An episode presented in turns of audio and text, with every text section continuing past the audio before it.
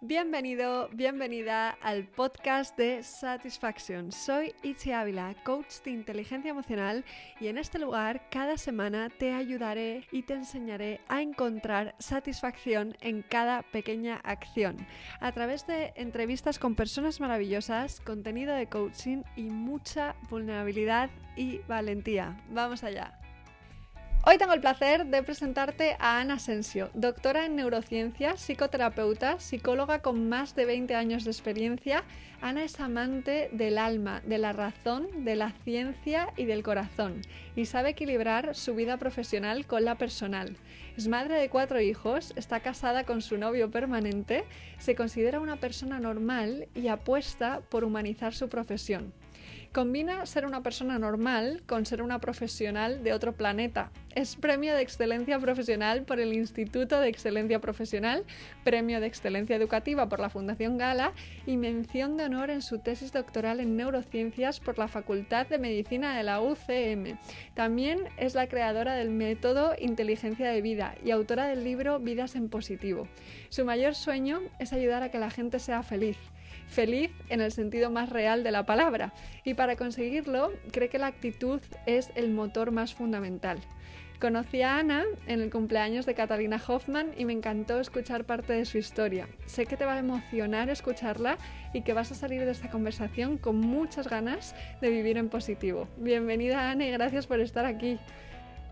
Muchísimas gracias a ti, Chi. Vaya presentación de mm. lujo. Gracias, gracias de corazón. Estoy feliz. Qué ilusión me hace que estés aquí. Para ti, para toda tu comunidad y para aportar, seguir aportando. Eso, eso. Que tú aportas siempre, eso lo tengo clarísimo. Así que vamos allá. Yo, para empezar todas las entrevistas, siempre me remonto atrás en el tiempo para ver un poquito de tu historia. Así que lo primero que te voy a preguntar es, ¿dónde estaba Ana un día como hoy, hace 10 años? ¿Y qué has aprendido desde entonces? ¡Oh, qué bonito! Pues mm. mira, hace 10 años, 2011, un día como hoy, Ana estaba ideando, abriendo el blog de Vidas en Positivo. ¡Anda! ¡Qué bueno! Ya era madre de la primera, estaba embarazada del segundo, que nos nacieron muy seguidos, y estaba ideando un modo en el cual cuando tuve que, cuando empecé, cuando elegí ser madre, pues todas las elecciones suponen, cuando tú quieres decir un sí grande, es necesario decir también muchos noes. Y tuve que renunciar a cierta parte de, mi vida profesional que aunque la gente diga yo no quiero renunciar, es inevitable. Es decir, la vida hay que elegir. Mm. Y no pasa nada viéndolo con esa inteligencia, decir, bueno, pues por el momento esto elijo dedicarme más energía aquí y esta queda en un segundo plano. Entonces, para mí, Vidas en Positivo, que no existía, nació como un blog en el cual yo no tenía ni idea ni de la psicología positiva, ni soy mm, descendiente de la disciplina positiva, ni nada de esto. Es simplemente que a mí me nació el de la vida cotidiana, que era donde yo entonces me relacionaba porque había renunciado a una parte de mi vida profesional para ocuparme de mi vida maternal, pues no podía dejar de ser psicóloga en cualquier ambiente donde iba. Y entonces iba al parque a hablar con las madres y entonces las escuchaba. Es que hay que ver, no sé qué, mi marido, la chica de casa, no sé cuántas. Iba a atender un día a un paciente porque me dejé alguna cosita. Eh, y me encontraba un compañero, es que hay que ver, yo esto no me lo merezco porque fíjate lo que me ha pasado, es que no me cogen de aquí. realmente, entonces de todo eso yo cogía, ¿no? Y escribía y decía acerca de la queje del merecimiento, acerca de la actitud, mm. acerca, para mí era como un blog de desahogo, acerca de ahora mismo que yo estoy en un mundo en el que no sé qué va a pasar con mi vida profesional y de repente me vi también un poco perdida. Pues a ver, ¿cómo hago brújula? De hecho, muchos textos de esos son los que hoy están en el libro de Vidas en Positivo. Wow. Entonces, sí, sí, sí. Entonces, a día de hoy, eh, hace 10 años, este era el momento de Ana Asensio. Y ya Ana Asensio ya tenía un colegio de autismo, ya tenía una clínica de tratamiento, ¿vale? Y todavía estaba en medio de mi, de mi doctorado. Wow, wow, qué bueno todo lo que ha pasado desde entonces y además el, el, que estaba siendo ahí el inicio de Vida sin Positivo, que ahora es el nombre de tu libro. Cuando me lo has eh, dicho. sí, sí, sí, justo, como que qué curiosidad, ¿no? Que hayan pasado como 10 años, ¿no? Totalmente, y además es como si fuera el aniversario. Y además te digo, el blog se empezó llamando Psicología para ser feliz, porque vidas en positivo no se me había ocurrido a mí ni tampoco estaba en ello, pero una amiga de mi marido, en plan informal, dedicada al marketing, que en aquel momento a mí me sonaba chino, vino a casa un día a tomarse algo con nosotros y me dijo, venga Ana, que te voy a hacer una entrevista de branding. Y yo, ¿pero cómo? Y entonces, sí, sí, muy graciosa. Y entonces me dijo, claro, hablando conmigo, me dijo, pero a ver, ¿tú qué quieres? ¿A ti qué te gustaría? Y tal. Y me dijo, Ana, tú, tú tienes que tener una marca personal. A mí lo de marca personal me sonaba a chino. O sea, me sonaba, ¿qué es esto de marca personal? Y me decía, sí, sí, tú tienes que tener una marca personal. Y tal cual me escuchaba decir, yo quiero que todo el mundo tenga acceso a conocer trucos para ser feliz, yo quiero eh, expandir y normalizar la psicología, no estigmatizar nada, eh, que se pasan malas rachas, todo esto hace 10 años, entonces ella me dijo, Ana, tu marca se tiene que llamar Vidas en Positivo. y mm, fue ella la que me la puso. Me encanta, me encanta. Además, eh, fíjate, hace 10 años, ¿cómo estaría todo eso? ¿no? O sea, todo lo que hemos avanzado en una década. No existía Instagram, Ichi. Claro, wow. No, existía Instagram. Ella me abrió una cuenta en Facebook y, ya está. Lo que pasa que luego yo empecé a ser más madre todavía y mi blog se quedó siendo blog, pero no avanzó. Tenía una web, que era fue la primera web de Vidas en Positivo, pero no avanzó ni como movimiento, ni como empresa, ni como... Eh, sino se quedó ahí en, en, mi, en, mi, en mi diario. Y ahora eh, es el nombre de tu Instagram, el nombre de tu libro, tu empresa, lo que tienes ahí detrás escrito. Ahora es el nombre de uno de mis propósitos de vida, ¿no? Que es acercar la divulgación científica, psicológica, humana, como digo yo, yo humanizo los problemas, humanizo, como digo, yo vengo de otro planeta, a veces pues sí, porque humanizo los problemas, no pasa nada, ¿sabes? no pasa, pasa pasa y no pasa, me refiero, pasa para atenderlo, pero no pasa nada para acomplejarse, ni huir de ello, ni negarlo, no pasa nada. Humanizo los problemas porque yo también los he tenido. Exacto, y qué importante romper el estigma y que no pase nada en el sentido de poder hablar de ello, ¿no? Mm. Claro, es decir, tú te encuentras mal, tienes una recaída, un trastorno de ánimo, un tema de personalidad, un problema de pareja, pasa para atenderlo pero no pasa nada en el sentido de que no, eres menos, no eres un ser extraño, no, nadie, no, te, no tienes por qué sentir vergüenza y tampoco tienes por qué contarlo a todo el mundo. Exacto. No pasa, eh, hay ciertas cosas y de eso forman parte de mi intimidad, igual que no contamos cuando nos duchamos o qué gel utilizamos o cuando tenemos relaciones íntimas, ¿para qué vamos a contar? ¿Sabes? Mm. Total. Elegimos dónde sí y dónde no regalamos nuestro interior. Exacto, total. Súper importante esto de decidir con quién compartir, ¿no? Eh, que es un espacio seguro. Exacto, exacto, me encanta esto. Y... Tu lado más sagrado, tu lado más sagrado. Exacto, y, y el, el, que no sea también el compartir por compartir, ¿no? Que muchas veces caemos en el compartir incluso de más eh, y es ni una cosa ni, ni, tanto ni tampoco, ¿no? Encontrar tu propio equilibrio y decidir eh, con quién te sientes a gusto compartiendo y quién te va a poder ayudar, ¿no? Es que hay la pregunta, que a lo mejor me desvío un poco de la entrevista, pero me ha encantado colación, es que cuando tú empiezas a compartir de más o a meterte de más en una circunstancia, la vida como es cambiante, eh, nos tenemos que adaptar a ese cambio, pero si tú continuamente estás compartiendo esa circunstancia o determinadas circunstancias, dando voz a algo que te sucede mm, de incomodidad, al final te, te quedas anclado en un personaje y tu cerebro se identifica con tu drama y además entiende que este eres el personaje. Entonces te acabas convirtiendo, entre comillas, que nadie malinterprete, en el bufón de la corte. Es decir, a ti siempre te pasa algo y el resto de personas te van a preguntar que, qué te pasa ahora. Mm. Y esto es importante desidentificarse y ser inteligente para ello. Lo digo como para muchas personas que puedan entenderlo, eh, que se sientan identificadas, decir, oye, esto es mi, intimidad, es sagrada, elijo cuál es el espacio seguro, elijo a quién regalar este ser más profundo y ya está. Y luego al lado contrario también, cuando de repente dices, no quiero compartir nada, no quiero ni siquiera mirar, ¿vale? Nadie eh, que entienda o que se entienda que si hay un malestar, hay sitios seguros que te van a recoger con el cariño suficiente, sin juicio, entendiendo que la vida es cambiante. O sea, yo no evalúo a las personas ni por sus novios, ni por sus problemas, ni por... La persona es una persona en continuo cambio. Mm. Y entonces es importante saber recoger y soltar también. Claro.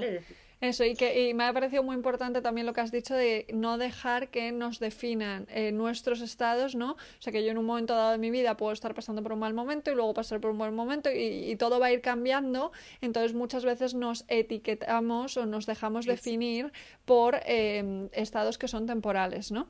Entonces, bueno, creo que eso también, como decías, puede pasar un poco hacia el otro lado y, y me gustaría empezar un poco hablando del tema del positivismo porque em, muchas veces creo que se confunde el positivismo con la vertiente esta que hay un poco de positivismo tóxico que se puede dar más incluso en las redes, de todo es maravilloso aunque se acaba de morir alguien y no como que, que, incluso está de moda muchas veces y que roza eh, a veces la negación de la realidad o la invalidación de ciertas emociones que, que son igual de válidas que todas las demás, ¿no? roza la em, distorsión, roza la distorsión. Total. Entonces, ¿cómo, ¿cómo, defines qué significa realmente ser una persona positiva y cómo podemos diferenciar el significado real de la positividad eh, tóxica de la que estábamos hablando ahora? Ay, a mí me encanta esto que me lo preguntes porque ¿sabes qué pasa? Yo me puse antes el nombre de la marca de realmente decir, bueno, vamos a ver, eh, a mí el positivismo, esa positividad eh, me, me venía, lo veía la gente de fuera, lo sigue percibiendo la gente de fuera, lo han percibido mis padres lo percibe mi entorno por el carácter alegre, ¿vale? Yo siempre tengo un carácter muy alegre, pero más que alegre, que también he podido estar, y vuelvo a lo mismo, de ahí aprendí también a atender mi tristeza, ya no totalmente el carácter alegre, sino esa determinación en la cual eh, uso la cabeza, no tanto para marearme, que también lo tuve en su momento, sino para ponerla al servicio de mi ser. Es decir, mm. para siempre saber que puedo tener una opción y que, como digo yo, la última palabra es mía. Mm. ¿Qué quiere decir esto? La última palabra es mía, quiere decir que hay veces que me va a venir mucho mejor para ayudarme a mí y para ser inteligente, aceptar y soltar. rompo una pareja y me resisto a ello y me meto en sufrimiento y me empiezo a preguntar que por qué me ha dejado y me empiezo a preguntar que qué hice mal y me empiezo a preguntar que está con otra y me empiezo a meter en las redes sociales. Pongo este ejemplo porque me pasa a veces con personas en consulta.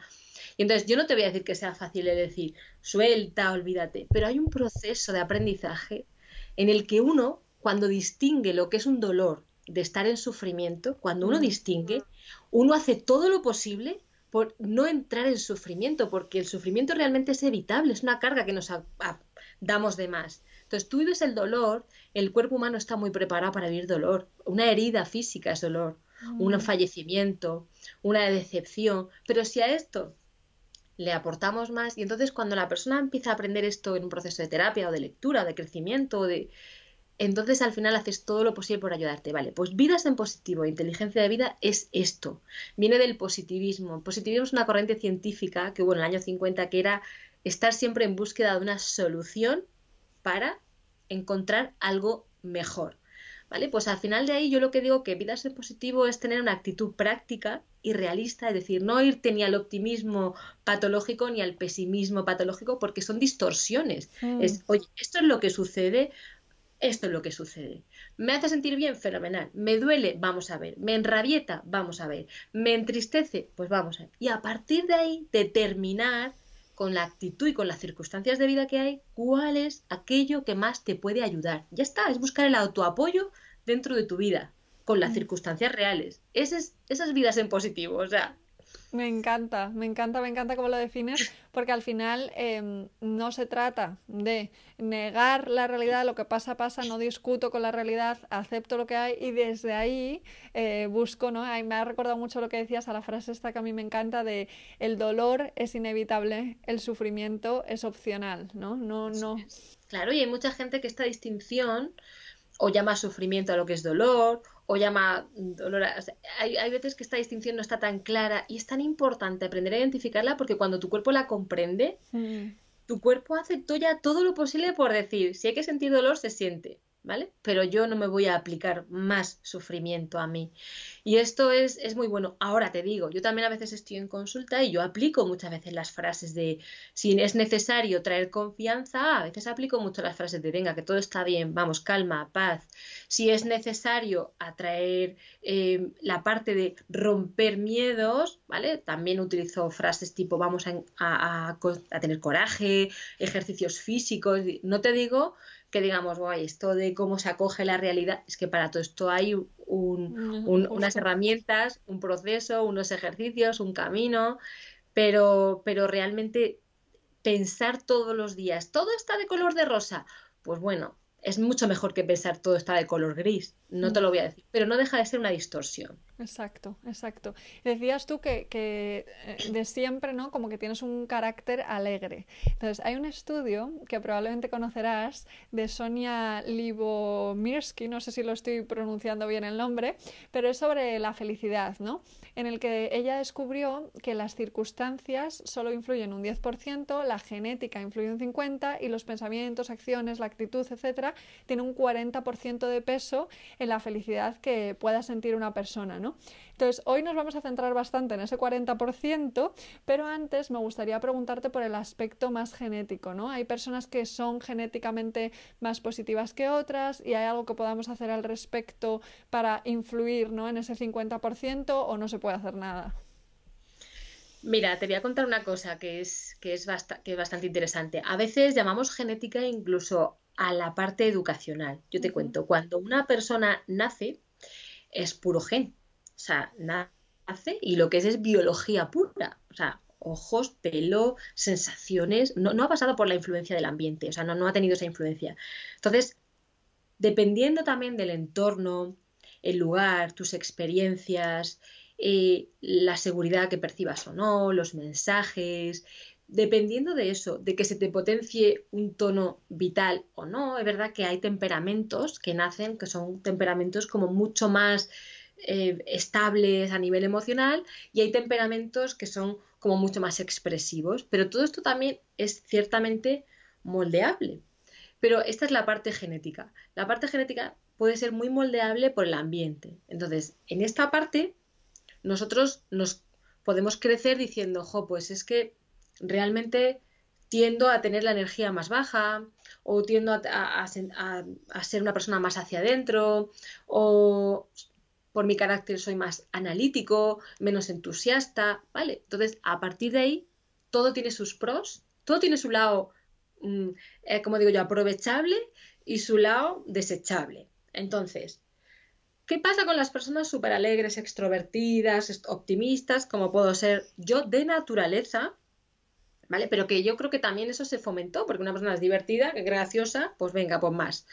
Pues puede pasar el tema de qué bien me lo paso, qué divertido este personaje, qué feliz hago a la gente, cómo me río, qué vital, pero no soy capaz de conectar con la tristeza. Asocio la tristeza a estar enferma. Mm. Cuando tengo tristeza me asusto. La tristeza me incomoda, no sé digerirla. Y la tristeza es tan sana porque es la que limpia la casa interna es la que resetea, es la que vuelve a, reciclar todo. Entonces, claro, no poder conectar o no poder conectar con, mira, esta circunstancia no me gusta, pues esto es lo que hay, o un enfado en un momento de decir, no, esto no lo quiero. Pues claro, ese extremo no es, no es positivo, no está siendo inteligente. Pues lo mismo pasa en el lado contrario. Una persona que está siempre hacia adentro, cuando necesite salir hacia afuera para verle a la vida el lado bueno que también tiene o el agradecimiento, tampoco es bueno los extremos. Entonces, hay una parte, ¿vale? Que va a ir en nuestros genes, pero una grandísima parte, grandísima parte que es educativa y cómo es tu hogar. Si tu hogar es un hogar donde la emoción de la alegría se expresa mucho, por ejemplo, mi familia es muy alegre, esto es muy fácil. Los enfados, en una casa donde se dice las cosas como se sienten, como se piensan, te enfadas, también. Pero a lo mejor hay casas donde dices, oye, pues es más dramática, más nostálgica, o unas casas menos expresivas emocionalmente. Esta es tu estimulación. Esta es tu mm. estimulación. Otra cosa es que cuando tú ya empiezas a ser adulto y evolucionas, ¿vale? Esto es muy importante saberlo, por la plasticidad cerebral que tenemos, por la flexibilidad como personas, por nuestra propia intuición e inteligencia de vida, tú te empiezas a convertir en responsable de ti. Si tú estás, si tú estás cómodo como estás, adelante.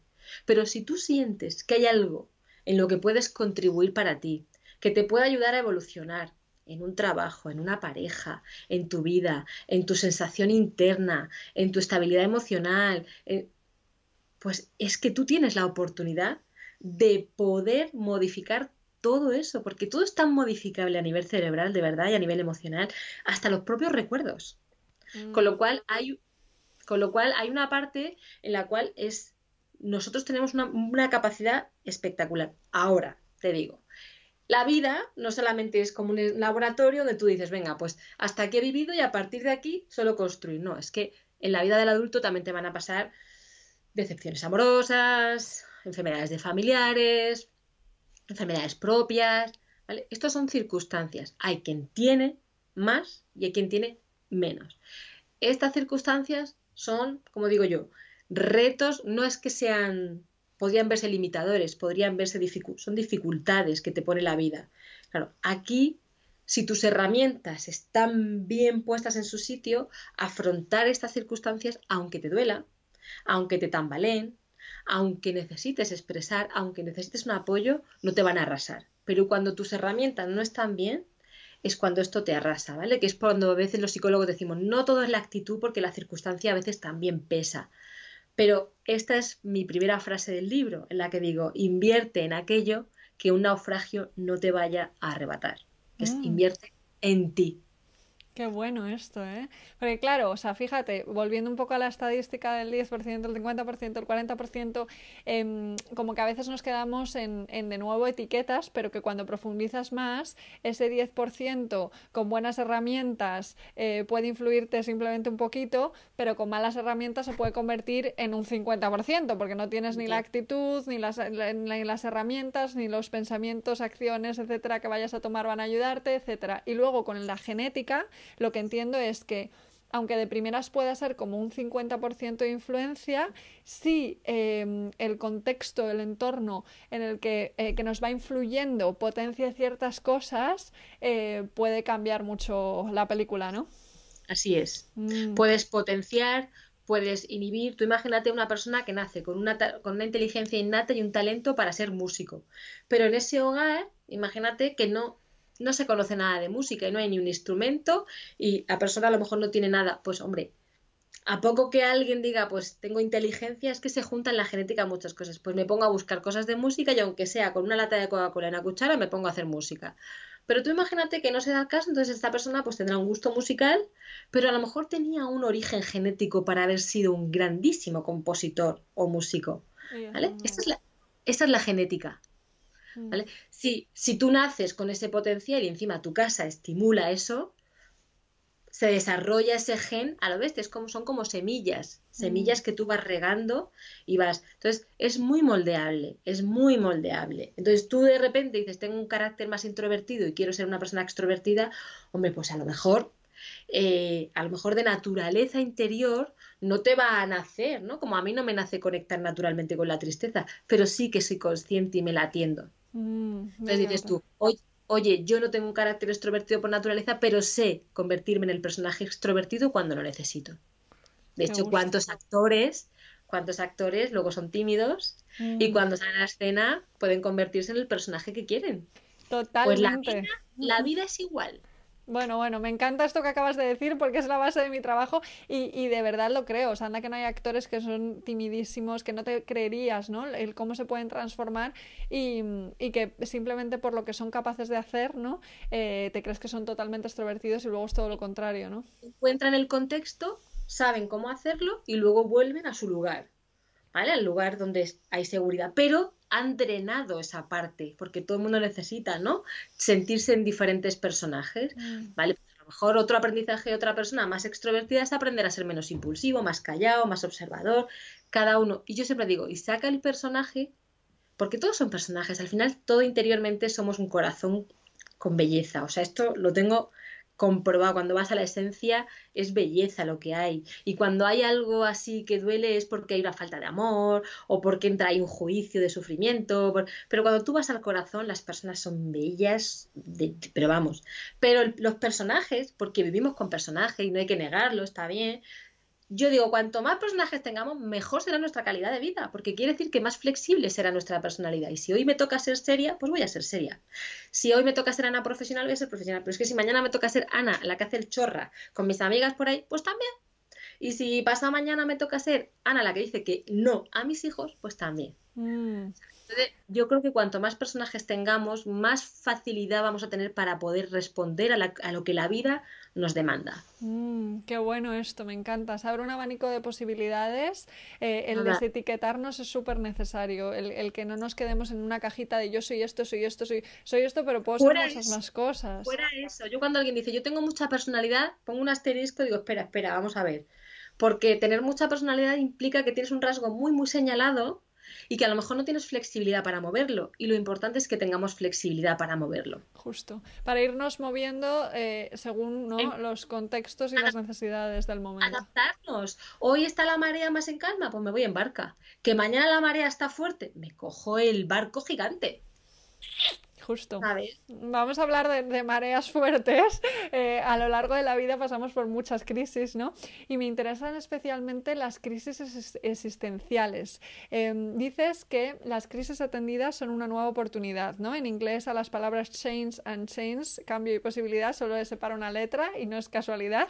Em, ¿Por qué son tan frecuentes estas crisis existenciales y qué nos puede ayudar a superar eh, una de estas crisis en la que vemos todo negro? Y nos cuesta eh, ver el lado positivo de las cosas o las posibilidades que se están abriendo en nuestro camino, ¿no?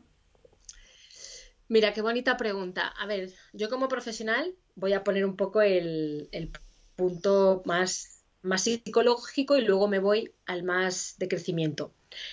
Eh, las crisis que tenemos en nuestra vida hay que distinguir si es un trastorno de algún tipo, por ejemplo, pues un cuadro de estrés, una depresión mayor, unas distimias, que son bajadas y subidas de, estado de ánimo orgánicas, a veces son endógenas, a veces son incluso genéticas, a veces son mm, por, eh, por, no saber muy bien eh, dosificar nuestra energía, ¿vale? Por, porque la mente esté pensando muchísimo, ¿vale? Entonces, esto es un tipo, ¿vale? Esto es un tipo que dices tú, ¿es realmente crisis existencial o es un cuadro de un trastorno o un pretrastorno del estado del ánimo. Esto es una cosa.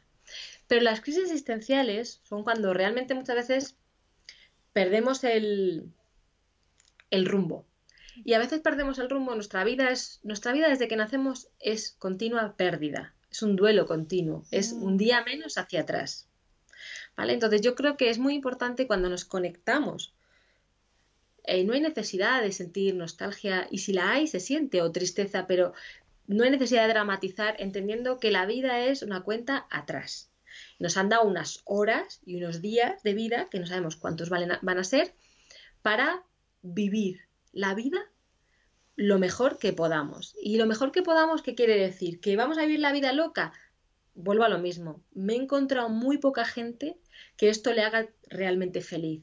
Estos son chutes de dopamina para tapar, ¿vale? Muchas veces para tapar eh, necesidades más internas. El ser humano está muy preparado desde que nace para protegerse frente a los peligros y a las adversidades y reaccionar ahí muy fuerte, que es donde estamos siempre reaccionando, pero con un anhelo tremendo de sentirse feliz.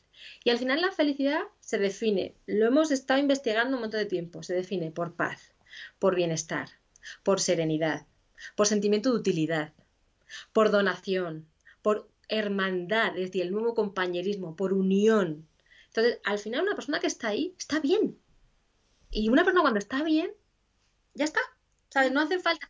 Que tienes un Ferrari, dopamina, guay, disfrútalo. Que te dan un premio, guay, disfrútalo y dite, ole, qué bien, fenomenal, pero no te ancles porque esto está y no está. Te lo pueden dar, no te lo pueden dar, te lo pueden dar, te lo pueden quitar. Puede venir y se puede ir. Ahora, tu consistencia interna, de que tienes serenidad, de que te comprendes, de que te quieres, de que te sientes útil. Hay una frase que me encanta, un proverbio zen que dice, por favor, universo, dame el supremo gozo de sentirme útil. Mm. En el sentimiento de utilidad hay mucha felicidad. Entonces, cuando nos pasa, cuando nosotros tenemos un momento de reciclaje, que son las famosas crisis de los 30, de los 40, o una crisis existencial tipo, ¿ahora qué hago? Soy madre, no soy madre, a qué me dedico, eh, he perdido ilusión por esto, ¿no? Que hay otro, otro capítulo en mi libro que es Ilusiones al frente. Yo me acuerdo, mi abuela me decía, Ana, siempre hay que tener un títere en la cabeza. ¿Por qué? A modo práctico, un títere de los buenos. ¿Por qué? Porque a modo práctico, aunque la vida es hoy, o sea, hay que saber que tú el destino te lo forjas hoy, con todo lo que haces hoy, tu destino es el sumatorio de todas las cosas que estás haciendo en tu vida. hay que saber que teniendo siempre un proyecto al final, ¿vale? Vas con esa ilusión, pero es que la vida es este juego. ¿Vale? Y, en mm. ese, y en ese camino puedes recalcular ruta, no puedes recalcular ruta. Se te puede caer un proyecto, empezar otro, puedes estar con los ojos más abiertos y que pase un tren que no te imaginabas nunca que iba a pasar. ¿Vale? Es un juego. Pero en ese juego, ¿dónde hay que ir siempre? A serenidad, a tu ser, a tu centro, a tu sentimiento de utilidad, a tu corazón. Y saber que la vida, las comidas, las cenas, las mm, diversiones, fenomenal, disfruta. ¿Vale? Pero igual que te va a venir eso, te va a venir otra cosa, te va a venir un fallecimiento, un duelo, una ruptura, un disgusto. Entonces, cuando pasan ciclos y de repente hay muerte eh, cíclica, en el sentido de decir, se acaba una etapa y empieza la siguiente y no sé dónde voy, ahí suele venir una crisis existencial fuerte. Mm. Entonces, las crisis existenciales, lo que hay que hacer es recogerlas, entenderlas, saber que tienen su proceso, saber que el cuerpo por dentro solo va trabajando, aprender a conectar con la intuición, ¿vale? Que es poderosísima. Y una vez que esa intuición te va a ir como guiando, ¿no? Yo siempre digo, por favor, cuando tiene alguna crisis existencial, universo, eh, dame una señal, ¿no? dame, una, dame una señal, ¿no? De por dónde he de seguir, porque a veces estoy perdida. Entonces, pero entender que esas crisis existenciales es necesario llorar, a veces uno está con miedo, a veces uno está de bajón, a veces uno está hasta un poco irascible. Cuando tú atiendes esto, bien sea en terapia, bien sea contigo, bien sea con un grupo, como sea, bien sea mm, yéndote a vivir a otro país, eh, propiciando un cambio, lo que sea, cuando tú atiendes esto, no huyes de ello, no lo evitas, no te da por poner eh, parches que te den chute de dopamina, como digo yo, que luego no son los reales. Cuando tú lo atiendes, toda la crisis atendida se acaba convirtiendo en oportunidad y sobre todo se acaba convirtiendo en amor, porque tú creces hacia ahí. O sea, mm. tú has dado un salto, has soltado una época ¿vale? Con aprendizaje, con todo el amor, para abrirle la puerta a otra. ¿Vale? Total. Es como, como una persona que a lo mejor, que pasa mucho, con 50 años le entra el no he vivido lo suficiente, hacia dónde voy ahora y quiero volver a ser adolescente. Te puedo entender y lo puedo entender, pero como la vida es un juego y es lo que es, y, y en esta vida de, de juventud y donde la tercera edad o los senios o los mayores no están de moda tampoco, tampoco está de moda la tristeza, tampoco está de moda pues claro, toda esta vida dopamínica, que va más súper rápido y que el más rápido es parece el más listo, realmente yo creo que lo más, lo más inteligente es decir, no, son etapas y cada etapa es un juego en el cual yo intento vivir como, como deseo, pero como mejor me siento. Mm. Cuando haya un momentazo guay lo disfruto y cuando haya un momentazo difícil lo sostengo. Mm, bueno, bueno, me encanta todo lo que acabas de decir, Ana. Lo sostengo y, me permito sentirlo, ¿no? Muy importante. Eh, bueno, eh, es que el sostener, sin caer en el drama, ¿vale? El sostener es sentir, mm. poder, poder respirar si hay dolor, dolor. Si hay rabia, rabia. ¿Sabes? Si hay miedo, miedo. Y lo respiro. Y digo, esto es lo que hay, pero esto también pasará. Es decir, al cerebro, que se cree que todo es estático, hay que decirle, no, que todo va pasando. Que eso es lo que le pasa al cerebro. El cerebro es que es estático. Mm. Entonces, al cerebro hay que ayudarle con el lenguaje. Hay que decirle que esto va a pasar. Que forma parte, forma parte de la vida. Total, me encanta, me encanta esto. Em, te quería preguntar también eh, con el tema de, mm, en una entrevista dijiste una frase que a mí se me quedó muy grabada, que era la vida del adulto no está colocada nunca. La vida del adulto no está colocada nunca, ¿no? Qué gran verdad. Y muchas veces como que vivimos esperando al día en que por fin llegue la felicidad y que nuestra vida se coloque, cuando en realidad, como tú decías muy bien ahora, eh, en, esta época de ciclos, épocas, todo va cambiando, todo es cambiante, eh, nunca vamos a llegar a ese punto en el que todo esté colocado, ¿no? Entonces, eh, cómo podemos aprender a aceptar vivir en el desorden em, y así convertirnos como en solucionadores de problemas eh, felices, ¿no? Porque estamos constantemente solucionando problemas, es parte de la esencia del ser humano, ¿no?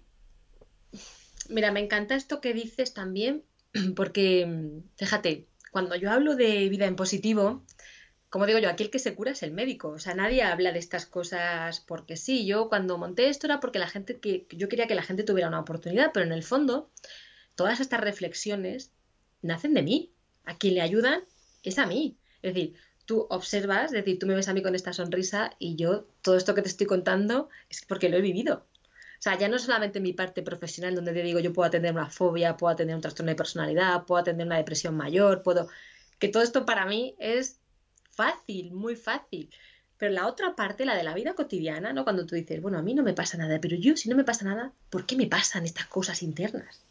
¿Sabes? Mm, ¿Por qué estoy... Em, eh, ¿qué, qué, qué, ansío, qué deseo, hacia qué estado deseo llegar, a quién, a quién hablo con compañeros, a ver, ¿dónde, ¿dónde, tengo que demostrar a quién, para qué sigo en esto, ¿no? O sea, esas preguntas, ya sabes que de mí encaja y, tú también tienes mucho de esto en la parte científica, pero también reflexiva, filosófica y psicológica. Entonces, claro, en esta parte reflexiva, que no es para rayarme ni mucho menos, pero sí es para hacerme preguntas que me pueden llevar a un mejor estado. Entonces, dicho esto, yo me di cuenta eh, cuando tú eres adolescente, la vida está así a lo mejor más o más joven, adulto joven, pues a no ser que te pille una circunstancia de vida difícil, generalmente es estudiar, salir, entrar, noviete, para arriba, para abajo. No, no te pilla, no, no te suele pillar cosas que digas, oye, pues esto lo tengo que. No, tus colocaciones son, me llevo bien con esta amiga, no me llevo bien, apruebo este examen, no me llevo. Pero conforme vas viviendo, tu vida se va eh, cargando de cosas según tú las quieras.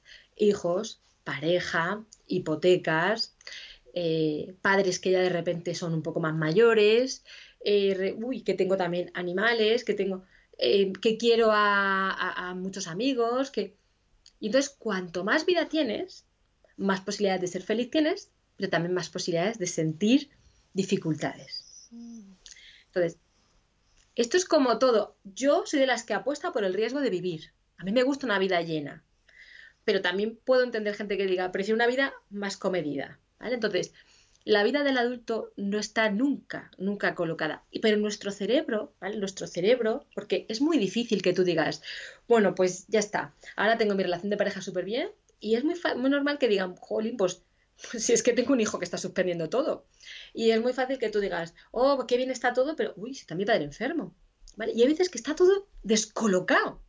Y a lo mejor hay micromomentos ¿vale? Que dices, tú ahí está todo colocado. Entonces yo me acuerdo un día una reflexión con mis tías, que son más mayores, hablando de esto.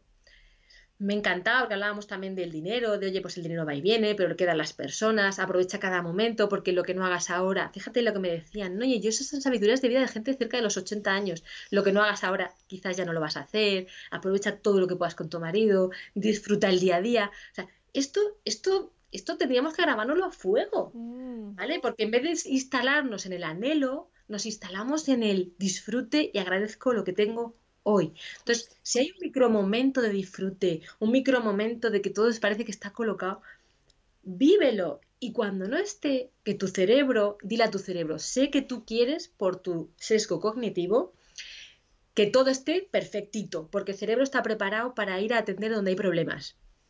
Por un mecanismo de supervivencia, sin más, no quiere hacernos daño, es por un tema de igual te ayuda a sobrevivir. Pero cuando ese problema, en vez de dejarlo aquí para que se solucione un poco solo, lo, traemos aquí rumiando y rumiando y rumiando, es cuando nos hace mucho daño. Entonces, ¿qué podemos hacer, ¿vale? Cuando tenemos una vida de adulto descolocada y queremos autoayudarnos, ¿vale? Lo que depende de mí, lo que depende de mí como si fuera una operación matemática, una toma de decisión, una mudanza, algo que puedo decidir desde aquí, perdón, algo que puedo decidir desde aquí, desde una toma de decisión, lo hago. Lo que no dependa de mí, necesito soltar. Necesito soltarlo, necesito dejarlo, necesito estar aquí, necesito meditar, necesito confiar. Mm.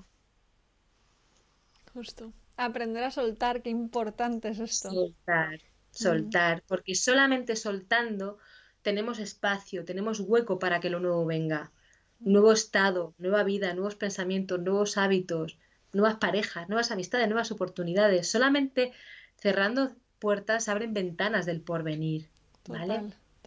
Y fíjate que aparte de la descolocación que puede haber ¿no? en el día a día y todo lo que estabas contando, lo descolocada que puede llegar a estar la vida adulta, creo que también otra de las grandes limitaciones que muchas veces nos impide ser personas felices o vivir en positivo es la sobreexigencia, ¿no? Ya sea impuesta de fuera o a menudo autoimpuesta también, ¿no? ¿Cómo podemos aprender a gestionar la eh, exigencia que viene de fuera, que proviene de la cultura de la prisa, de seguir tan rápido a todas partes y tener que producir cada vez más y eh, todo esto, ¿no? Y luego también la autoexigencia extra que nosotras mismas nos, nos añadimos, ¿no? Mira, me encanta esta pregunta y además es que cuando te escucho sabía que la ibas a hilar por aquí y me encanta porque resulta que de hecho uno de los artículos que yo jamás pensé que iba a ser de los más leídos que hice para ABC Bienestar era eso, el que la mayor parte de las alteraciones humanas y las alteraciones con otras personas provienen de la autoexigencia. Pero es que esto es así. O sea, realmente yo la mayor parte de, de problemas de la vida cotidiana que me encuentro es exigencia, pero además instalada en nuestra cabeza. Y además también vamos con lo que nosotros hacemos también vamos apretando al mundo, que es un poco lo que quiero hablar ahora. El tema de la exigencia, mira, a mí me ayuda mucho cuando tú entras en la etapa laboral o en la etapa que necesitas demostrarte a ti, ¿no? Que puedes tener una pareja, o que eres útil, o que eres válido, o que eres un buen actor, o que eres un buen director, o que eres un buen psicólogo, o que eres un buen lo que sea, pues claro, ahí hay una parte en la cual es que te eres capaz de dejarte la piel. Mm. Porque necesitas tanto demostrar, ¿vale? Necesitas tanto ese reconocimiento, ¿vale? Que te puedes meter incluso en esa rueda. Yo esto lo, llamaría en torno a la década de los 30, ¿vale? luego puedes seguir hacia adelante, pero en torno a esa década es esa parte en la que dices, ahora es cuando yo me tengo como, porque además nos ha llevado la sociedad esto, ¿vale? A mí, y entonces a mí que me ayuda mucho, a mí me ayuda mucho esas conversaciones que tengo con personas mayores, ¿no? Que cuando le dices, bueno, y tirando hacia atrás, ¿hay algo que cambiarías? ¿Hay algo que no? ¿Esta época te vino bien? ¿Has sentido que te has sentido realizado? ¿Te compensó? Eh, no digo con esto que la gente de repente eh, decida otra cosa, pero yo pregunto, ¿te compensó no tener hijos, tenerlos? ¿Te compensó la entrega? Hay gente que me dice, sí, mi trabajo ha sido lo más maravilloso de mi vida, me alegro de no haber hecho otra cosa. Hay gente que me dice, no, yo sinceramente descubrí en un momento dado que necesitaba explorar otro, otras cosas. Entonces, te vas dando cuenta de las formas distintas y es, forma parte de tu autoconocimiento.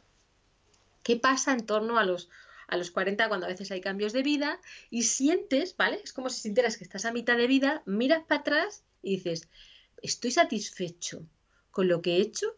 O no estoy satisfecho con lo que he hecho. Ahí viene una de las mayores crisis existenciales, ¿vale? Que tú estés colocado ahí y digas, ostras, que se me acaba el tiempo. Y ya la de los 50 ni te cuento. Entonces, la exigencia, que vuelvo a lo mismo, esta viene desde la casa, desde pequeños. Entonces, cuando tú tienes 30 años, a veces no te das cuenta. ¿Qué pasa? Que muchas crisis de ansiedad surgen entonces en esta cuando la energía la pones tanto hacia afuera que no te das espacio de recarga. ¿Vale? Mm. Y que cuando no hay espacio de recarga, es cuando uno se desajusta químicamente mucho y empiezan las somatizaciones y empiezan, me gusta mi trabajo pero me trae mala salud, me... entonces empieza toda esta crisis de no sé muy bien si me quiero dedicar a esto, si no me quiero dedicar a esto, quién soy, dónde tengo mi tiempo, dónde tengo... Entonces, al final, volver a casa es lo más sencillo. Volver a casa quiere decir, día a día con lo que hago me siento bien, sí. Día a día estoy dosificando mi energía, Sí, me siento cómodo, es necesario que aquí me exceda, me puedo exceder, por ejemplo, exigencia para ser médico, sacar una determinada nota en selectividad, ¿vale? Y, y en la parte académica. ¿Puedes hacerlo? ¿Va a sobrepasarte? ¿Te va a llevar a enfermedad? No, adelante, requisito sano. Requisito para ser modelo, medir 1,80 y tantos, pesar 55 kilos. ¿Estás en ello? Sí. ¿Te cuesta esfuerzo? Sí, pero es posible. ¿Lo aceptas? Sí. Adelante. Pero ¿qué pasa cuando decimos, pese a todo, yo aquí tengo que ser perfecta, flaca, delgada, monísima, estupenda, em, directiva, poder con todo, buena amiga? La salud no te lo va a aguantar. Mm. O sea, no es que lo diga yo, lo dice todo, todas mis colegas, las investigaciones, es decir, no te lo va a aguantar. Y entonces esa es una exigencia capri la llamamos caprichosa, desmedida, en la cual creemos que nuestra parte humana no es humana hay una década ahí en los 30 de hacer, hacer, hacer, y el hacer, hacer, hacer te desconecta mucho del ser. Mm. Pero para autorrealizarnos necesitamos hacer. Entonces mi, mi reflexión es, haz, pero siempre estate consciente de tu estado interno, no te desconectes de ti. Ahora, ¿qué nos pasa? Que en un momento dado, como nos hemos racionalizado tanto y nos hemos robotizado un poco, hemos creído que no teníamos esa humanidad. Y entonces hemos separado. Ten en cuenta que el, adolescente, el niño, todo esto tiene energía, pero poquito a poco como que la vamos desgastando. Y nosotros tenemos que instalarnos, nos guste más o nos guste menos, nos frustre más o nos frustre menos, nosotros somos humanos. Y como humanos tenemos mucho potencial, pero también mucha limitación. De amar, de amar, sin límites. Pero a la hora de hacer y de decir, 24 horas sin dormir, mm, haciendo 7 mm, por 20, o sea, 24 por 7. No, esto es una máquina. Mm. No, no. somos robots, justo. No somos robots. Y si sientes miedo porque alguien te va a adelantar, alguien es más productivo, alguien es volver y decir, yo estoy bien como estoy, es más fácil, llegaré más lejos porque estaré en una carrera de fondo, no me voy a quemar. Yo digo que la exigencia como requisito, maravilloso, porque son requisitos para algo. Tienes que venir a una cena de etiqueta, pues tú aceptas o no. Pero la exigencia desmedida, quizá, quizás deshumanizada y llevada a un extremo en el que te arrasa la salud, intentemos evitarla, porque además eso que hagamos con nosotros lo vamos a hacer con el mundo. Entonces, al final, esa autoexigencia se la exigimos a los demás y así estamos todas las personas, entonces esto es horrible. Y hay un, y hay un concepto malentendido y es que la amistad, eh, o sea, la amistad, perdón, la amabilidad al final genera flojera y para nada. Mm. La amabilidad, la humanidad genera energía y te van a dar muchas más ganas de hacer más cosas, de, de poder contribuir, pero siempre y cuando sabiendo dónde están tus limitaciones. Yo te pongo un ejemplo casero. Cuando mis hijos empiezan, mamá, mamá, mamá, y me quieren todos llamar la atención para algo, hay días que tengo eh, más tiempo, menos tiempo, más energía o menos, según la consulta que haya hecho. A mí me encanta hacer consulta, pero como todo, es como si haces seis horas de deporte, pues eh, también te cansas. Entonces yo, cuando, me escucho a mí misma y les digo, ahora no, dejarme un rato de recuperación o de uno en uno, porque mi cerebro no es capaz de escucharos a todos, o ahora no, dejarme un rato de recuperación. Y fíjate, no lo entiendo desde el, qué agobio, cómo me agobiáis, no entendéis que esto es sacarlo fuera. Le doy la vuelta porque así lo siento y digo, no, necesito estar recuperada porque necesito, me quiero dedicaros a cada uno de vosotros el lugar exacto. Y quiero poderos dedicar mis cinco sentidos. Y ahora no te los voy a dar entonces, esto no solamente es un respeto para mí, sino es una enseñanza hacia ellos. De ponte a disposición de los demás, pero cuando tú puedas realmente estar a disposición de los demás. Pues si no vas a ir con un estrés por la vida que al final en vez de respuestas vas a tener reacciones, esas reacciones te van a sacar de tu centro, vas a entrar en estrés, etc, etc. A veces tienes dificultades con las personas, a ver, y te metes en un lío mm. simplemente por no haberte escuchado.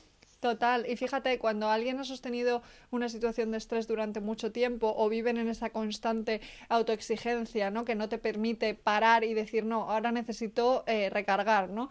Em, que no se dan amor, pueden llegar al burnout, ¿no? Eh, a esa idea como de quemarte. ¿Cómo lo podemos prevenir el burnout? Eh, ¿Qué significa exactamente para quien no lo sepa? Y en el peor de los casos, ¿cómo se puede superar una situación de burnout? Mira, el burnout, como bien dices, es el síndrome de estar quemado. Y el síndrome de estar quemado se puso de moda en las empresas, pero sucede en la vida también. Sucede, imagínate que tienes una relación de pareja en la que tú no te, has escuchado, todo es sí, sí, sí, por ejemplo, o no has sido capaz de decir, pues mira, no, negociamos, ¿no? Porque el amor de pareja es amor, pero también las convivencias son acoples, ajustes, negociaciones. Pues hay veces que te quemas de la propia relación y se acaba el amor por estar eh, quemado, o sea, por en el trabajo. ¿Cuántas veces en el trabajo por ir sobrepasado, por no tener horario, por tener la sensación de que no tienes un respiro, porque alguien, porque la, cultura de, esa, de ese conjunto no es comprensivo, no es empático, entonces no puedes hacer frente a otras cosas de tu vida, te quemas. ¿Sabes? En cuanto tú no puedes estar un poquito atendido, te quemas. Y con esto no digo, vayámonos todos al Caribe. No, el ser humano tampoco quiere eso. El ser humano quiere vivir en equilibrio, quiere vivir en calma, quiere vivir en serenidad, quiere aportar, quiere sentir que tiene buenas relaciones con los demás, pero también necesita sentir que hay un espacio. Entonces, para, para el síndrome de burnout, lo más importante, y siempre lo diré, es volver a escucharnos, sintonizarnos. ¿Cómo estás? Si no eres capaz de darte cuenta que estás regular, porque hay veces que hay personas que sí, que localizan aquí una presión o una bajada de ánimo, incluso esto a veces es más femenino, pero hay otras veces que no estoy durmiendo, tengo temblores en el ojo, tengo bruxismo, se me contractura, tengo una ciática tremenda, tengo una lumbalgia, me duele el cuerpo, tengo acidez, un montón de somatizaciones que no tienen una causa orgánica mm, de trastorno eh, físico más allá de una, de una somatización. El cuerpo te está hablando y te está diciendo, para, mm. para y replantea, para y recalcula. Que no quiere decir para y deja la empresa, o sí. ¿Qué pasa? Que cuando llegamos a no escucharnos, el cuerpo ya no habla, grita. Y cuando grita nos viene con el trastorno. Y ahí es cuando se dice, a tomar por saco todo. Claro. Porque, porque ya explotas, o sea, llegas a un punto en el que no. Porque ya no puedes más. Exacto, exacto. Ya no puedes más. Entonces, el síndrome de estar quemado llegaría, empezaría con el cuerpo hablando. El cuerpo cuando. A ver, el cuerpo cuando somatiza empieza a hablarte ya de, oye, oye. Mm. Pero cuando ya no le escuchas, porque tú dices, mucha gente me llega a consulta y me dice, bueno, es que todavía yo creo que por mi cuenta aguanto, pero. Y llegan a veces ya rotos y le digo, pero ¿Cómo has esperado tanto? Tú no sabes que ahora te va a costar recuperarte en vez de seis meses, dos años. Claro. Y agradece a tu cuerpo, que es algo que has estado montando en 15 años y en dos años te vas a curar. Pero dos años que vas a sufrir. O sea, y digo sufrir, no digo dolor, digo sufrir porque ese proceso mental hay que darlo. Entonces la persona está continuamente pensando, pensando, y por qué, y por qué, y por qué. Y hasta que yo deshago eso, cuesta. Claro. Entonces, cuanto el cuerpo te empieza a decir, oye, no te digo que te vayas a psicoterapia, para, medita, yoga, corre, escucha música, júntate con gente que te dé oxitocina, que te haga reír, ríete, haz el amor, abraza, déjate abrazar, eh, aliméntate sano, eh, ten una hora sagrada para ti al día, agéndate una hora contigo mismo o para hacer algo que te haga disfrutar. ¿Cuántas cosas haces que te hacen disfrutar? ¿Cuánto agradeces a la vida? Es decir, no te digo que te vayas a hacer psicoterapia. Nutre a tu cuerpo y a tu alma. Total. Nutre. Total. Que eso a veces es muy difícil desde la autoexigencia de, las de la que hablábamos antes. Por lo tanto, lo primero. Producir, producir, producir, producir, producir, producir. Claro, esto es dopamina que es como. Es que el enemigo silencioso. Esa dopamina es como la sal. La sal es el enemigo silencioso, adereza mucho los platos, pero te hace un daño que te mueres. Pues la dopamina externa buscada continuamente es la misma. La multitarea, el ser megaproductivo, es el enemigo silencioso. Tú te vas sintiendo chutado, reconocimiento, el cuerpo quiere más, quiere más, tipo adictivo, y al final te está matando la salud. Total. Entonces, atentamos a la multitarea y equiparémosla con la sal. ¿Qué hacemos? Unitarea. Una cosa por vez sagrado para nosotros, porque nuestro cerebro es más eficiente, más productivo y a la larga no se quema nuestro cuerpo, no se enferma. Dicho en términos científicos, no se oxidan nuestras neuronas, no te colapsas, no generas una bajada de serotonina, no generas trastorno. Total, total. Y fíjate que con esto. que me ponga tan contundente, perdón que me ponga tan contundente, pero es que esto es un leitmotiv que yo digo, por favor, no lleguemos ahí. Totalmente, Ana. Y es que fíjate, me acuerdo ahora que decías, dedícate una hora al día, ¿no? Como si fuera una hora de las 24. O media. O media, o media, sí, pero yo me acuerdo que una vez preguntaba esto en un, antes de la pandemia en una charla con mucha gente, ¿no? Y, y cuando les propuse esa idea de, mm, oye, dedícate una hora, dedícate un rato a ti, había personas que me miraban como si, como si estuviera loca, ¿no? De cómo voy a dedicarme yo una hora en el día a mí mismo, es una locura, ¿no? No, no se Pues que sepas que ahí está, ahí está la base del autoamor, ahí está la base de la autoestima Ahí está la base de los trastornos psicológicos. Cuando tú no eres capaz de decir me dedico, aunque sea media hora al día, para mí, para algo que me nutra, no es una pérdida de tiempo. Buscamos, si no sabes qué te gusta, prueba, empezamos, da igual, baile de salón, cocina, lo que sea, películas de terror, lo que quieras. pero una hora de recarga para ti, ¿vale? Porque el, día tiene muchas actividades que te van a recargar, o sea, decir, la sintonía con los demás, cuando tú te sientes escuchado, eh, un momento de risas con amigos, ese tipo de cosas te van a recargar siempre, pero también el día tiene muchos momentos de descarga, muchos, que no quiere decir que sean todos negativos, educar descarga, mm. gestionar un equipo descarga, y no, eh, no es ni bueno ni malo, es así, ¿vale? Enfadarte o sentir rabia descarga. No es ni bueno ni malo, es así y hay que hacerlo, ¿vale? O sea, a veces nos toca porque las emociones, las gestiones forman parte de la vida. Pero, es tan importante atender que al final del día tu batería no puede acabar más, menos del 50%. No mm. puede. Porque si esto es así, tu teléfono interior se va a estropear. Total. No te puedes quedar sin batería todo el rato. No eh. te puedes quedar sin batería. Mm. Y cuando tu saco de semanal, de momentos de disfrute y momentos mm, chungos, o sea, de mal rato, eh, el, como digo yo, la estadística al final no puede estar por encima de esto porque si esto sostenido te va a enfermar. Entonces, al Total, dices que me parece muy interesante que cuando nos baja la química, ¿no? Eh, nuestra mente empieza a pensar mal y al revés, ¿no? Eh, ¿Cómo podemos subir nuestra química para sentirnos mejor y cambiar nuestros pensamientos? Y, y cómo podemos diferenciar cuando estamos en un momento de, de química muy bajita, que estamos ya en modo pensar mal, ¿Cómo podemos diferenciar cuando simplemente estamos pasando por un momento en el que hay bastante tristeza o si ya de repente eh, a lo mejor hemos caído en una depresión o en algo más serio, ¿no? Eh, que nos puede costar más eh, superar? Mira, la tristeza, por ejemplo, es una emoción sana que hay que vivir, pero si tú ves que la situación de tristeza se alarga más de 3, 4 días o una semana, puede estar indicando algo. Incluso puede que sea simplemente una bajada de hierro, ¿sabes? Es decir, también es que todo está muy, muy unido. Puede estar indicando una mala alimentación, una necesidad de triptófano, de meter más proteína, de meter más legumbre, más plátano. Es decir, todo está unido. Pero para diagnosticar una depresión no solamente es una tristeza. La depresión, de, uno de los síntomas es una tristeza exagerada, pero no es el único ni siquiera el más importante. Para diagnosticar una depresión lo más importante es la apatía, la incapacidad para disfrutar, la incapacidad para pensar bien, ¿vale? Y la incapacidad para llevar una vida normal, es decir, la falta de energía, el no poder seguir hacia adelante. Estas son las, las, pilares centrales de una depresión mayor sin que haya, vuelvo a lo mismo, una causa de enfermedad orgánica debajo. Es decir, si tú tienes un cáncer y tienes todo esto, a lo mejor tienes una depresión asociada, pero como a consecuencia de otra cosa. ¿Vale? Son, son trastornos primarios o secundarios, pero bueno, no me quiero poner tan clínica. Ahora voy a, a lo que me preguntabas.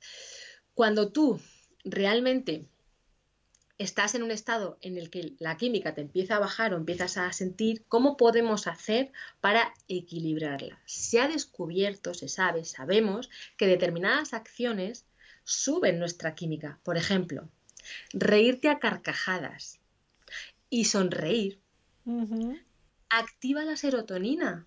Entonces tú dices, yo no me río, busca que hay risa, ríete de nada, ríete de una chorrada de la tele, ríete ponte en YouTube un vídeo de jaja de risoterapia, ríete por nada, porque el ejercicio es el, es el mismo.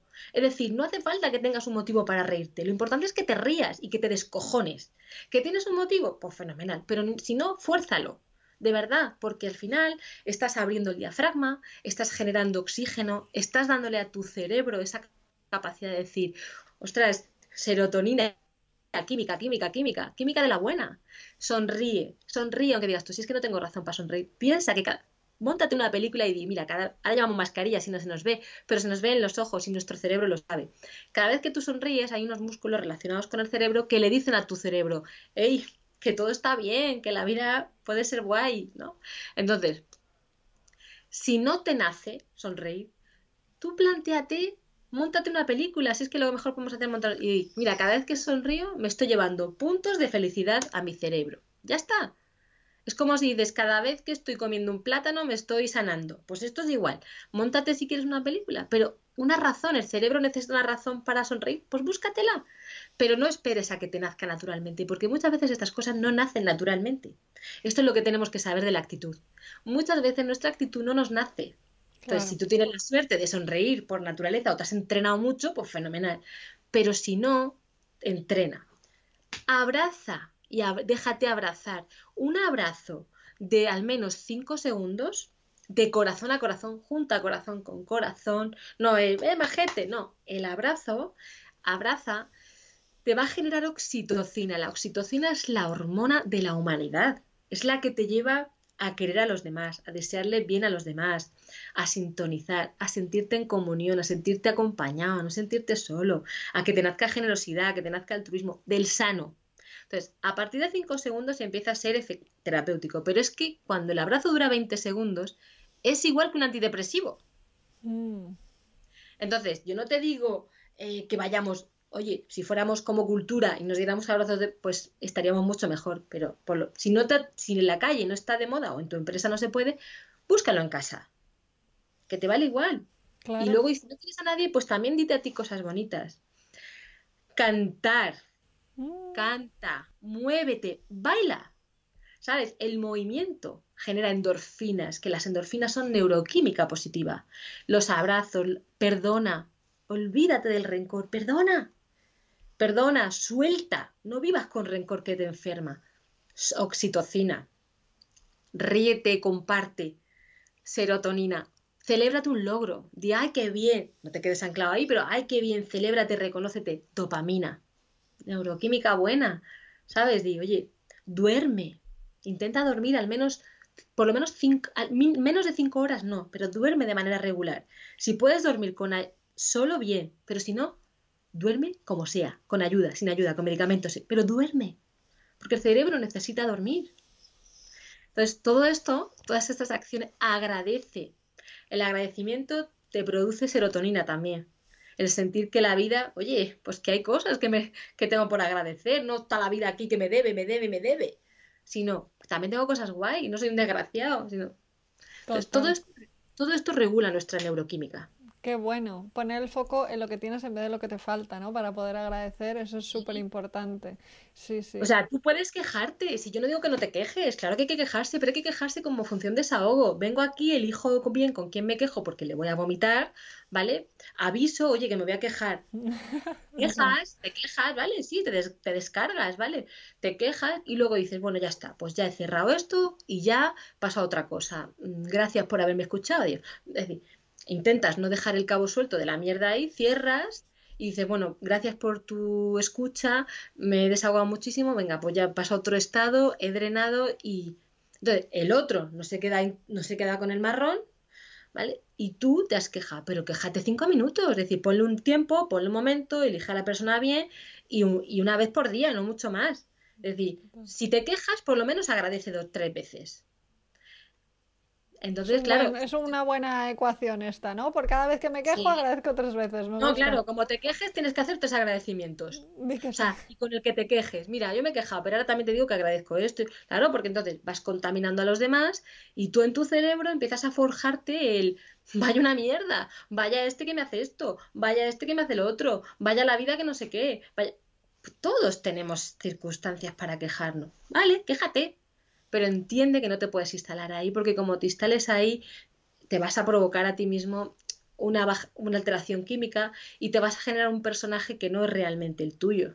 Justo, lo que hablábamos antes, ¿no? De las etiquetas. Y la vida, vuelvo a lo mismo, la vida te da mucho más de lo que te falta. Pero no olvidemos que nuestro cerebro se posiciona mucho en estar continuamente en querer solucionar aquello. Entonces, ten en cuenta que cuando miras alrededor, di, vale, me he quejado por esto, pero oye, yo tengo agua, sí, tengo casa, sí, tengo amigos, sí, tengo tal, sí. Al final hay tanto para, para, para, que me falta esto, que lo anhelo, sí, pero anhélalo, como digo, con esa ilusión al frente. Mm. Ten un anhelo sano, un anhelo que te inspire y que te ayude a sentir todos los días ganas de hacer cosas, no un anhelo que te lleve a la desesperación. Total. Y que digas, no voy a conseguir nunca el hombre de mi vida, no voy a conseguir nunca triunfar en mi trabajo. No, bueno, puedes tener un día de estos, pero ya está, un día y se acabó. Un día de, de drama, a la venga, para arriba. Pero, pero, pero tú di, vale, tengo este anhelo y voy a trabajar para ello, si lo consigo bien y si no, a lo mejor luego en recalculando ruta me encuentro con otras cosas. Es que la vida es generosa. La vida, si tú estás con los ojos abiertos, la vida te trae más trenes de, lo que tú, de los que tú eres capaz de ver. Total, total. Tú has trabajado, Ana, muchos años con el tema del duelo Y normalmente asociamos el duelo a la pérdida de seres queridos, ¿no? Pero eh, también se puede dar el duelo en muchos otros escenarios eh, y en esos momentos eh, va a ser mucho más difícil el focalizarnos en lo que tenemos y lo que nos, nos falta porque estamos pasando por un duelo, ¿no? Entonces, ¿cuáles son algunos ejemplos así de situaciones que a lo mejor las personas no asocien con, con el pasar un duelo, que también lo puedan ser? ¿Y qué fases, por qué fases hay que pasar para superar un duelo? Mira, duelo puede ser pérdida familiar, diagnóstico de la enfermedad de un hijo o mudanza, traslado, cambio de trabajo, cambio de pareja, eh, asumir algunas circunstancias que no quieres y te resistes. Eh, es decir, la vida misma, el cambio de etapa, cambio de mm. década. Es decir, estamos en un continuo duelo. Lo que pasa es que hay duelos pequeñitos ¿vale? Que vamos como limpiándolos y duelos gordos, que son los, los, que, los que son más evidentes, que dices, ostras, que me han echado, o es que se ha muerto no sé quién, o es que ahora tengo que afrontar que tengo un niño con autismo, ¿vale? Esos son los más, los más impactantes. Entonces, para afrontar los duelos, yo diría que los de la vida cotidiana es estar en contacto con tus emociones. Y si hoy tienes un día más bajito, pues más bajo. Que tienes un día que algo te enfada, pues bueno, ya está, lo vas como...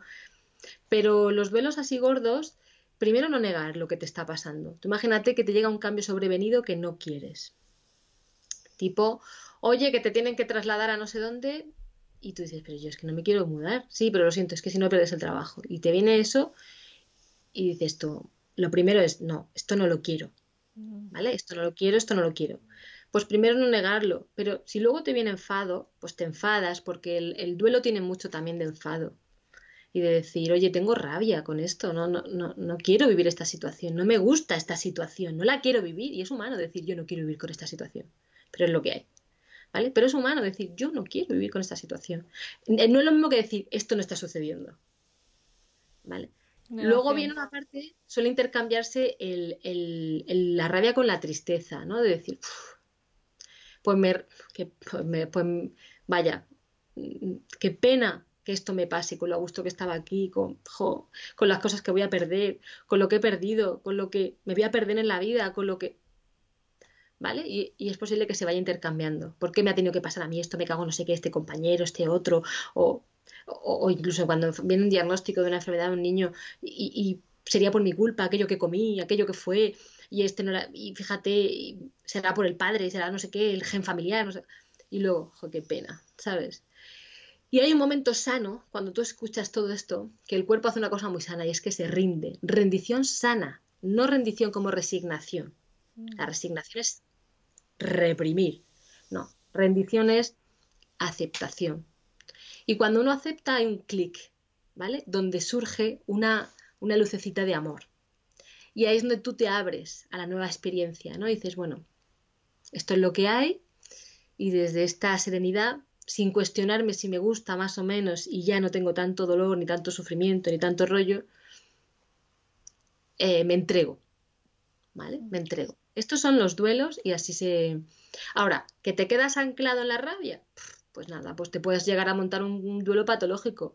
O sea, eh, me enfado con todos los médicos que trataron a mis padres, me enfado con todos mis amigos porque no me llamaron cuando mis padres estaban enfermos, me enfado con mi pareja, me enfado con la vida, mm, dejo de creer en Dios y me enfado con todo. Mm, y me quedo a pues vivir en el enfado ya, ¿no? Claro. Ya está, duelo patológico. O al contrario, no puedo vivir sin esta persona, no puedo levantarme de la cama, esto no puede, no puedo, duelo patológico o el no querer verlo, ¿no? Negacionismo puro y duro, decir, no, no, mi hijo no tiene ningún problema, ir dando palos de ciego, imagínate, no, no, no, y, y quien no lo vea y quien me diga, quien me confronte con la realidad, es el demonio. Claro, te puedes quedar como estancado en una, en una de las fases, justo. Mm. Mm. Mm. Em, has mencionado el tema del autismo, que yo sé que tú estás muy especializada en este tema, y hace poco leí, que esto es una curiosidad antes de irnos a las preguntas del final, que se solía creer que las personas con autismo tenían menos sensibilidad y que sin embargo ahora existe la teoría de que por el contrario las personas que sufren autismo tienen una amígdala más desarrollada, ¿no? la parte como más emocional y que por lo tanto lo que les pasa es que es demasiado sobrecogedor ¿no? relacionarse con el mundo al sentir tanto. Me pareció muy interesante esto y, y bueno, primero preguntarte si estoy en lo, lo, cierto y si hay algo que se pueda ayudar a hacer para ayudar a personas con, con autismo realmente a, mejorar.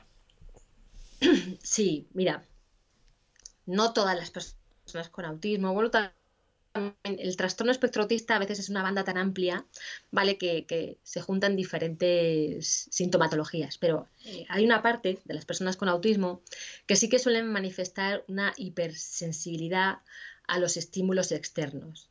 Estímulos, cada uno va a elegir unos. Hay gente que tiene hipersensibilidad a ciertas frecuencias de sonidos, otros al, tacto, otros a, luces, ¿vale? O sea, y no va tanto por la amígdala, que también hay una, un desarrollo amigdalino, sino también por un tema de, de las vías de entrada sensoriales, ¿vale? Las vías aferentes, que son las vías por las que entra la, eh, aquí hay un tema de integración sensorial. Las personas con autismo integran las sensaciones aquí en el lóbulo parietal, ¿vale? Tienen una integración sensorial a veces cambiada, distinta o en algunas ocasiones alterada con respecto a nosotros. Entonces, lo que a ti te puede parecer algo normal, que no escuchas, que es un avión que viene a, yo qué sé, 20 kilómetros, un niño con autismo lo puede escuchar y se puede tapar los ojos, pero puedes estar con él en una sala y llamarle y parecer como que no te ha oído. Entonces, esto no quiere decir que no te oiga, ¿vale? Esto fue parte de mi tesis doctoral. Las personas con autismo se enteran de todo y se enteran mucho, pero desarrollan un mecanismo, los que tienen esto, los que pueden, de bloqueo de información, de bloqueo. Y entonces hay una parte en la cual inhiben todas las vías, ¿vale? Bloquean para no tener esa sobrecarga estimular. Mm, qué interesante esto, Ana. Muchas Hay una sobrecarga estimular muy fuerte. ¿Qué podemos hacer? Pues estamos en ello, pero muchas veces les ayuda, pues yo que sé, ponerles algunos cascos para que escuchen las cosas más lejos.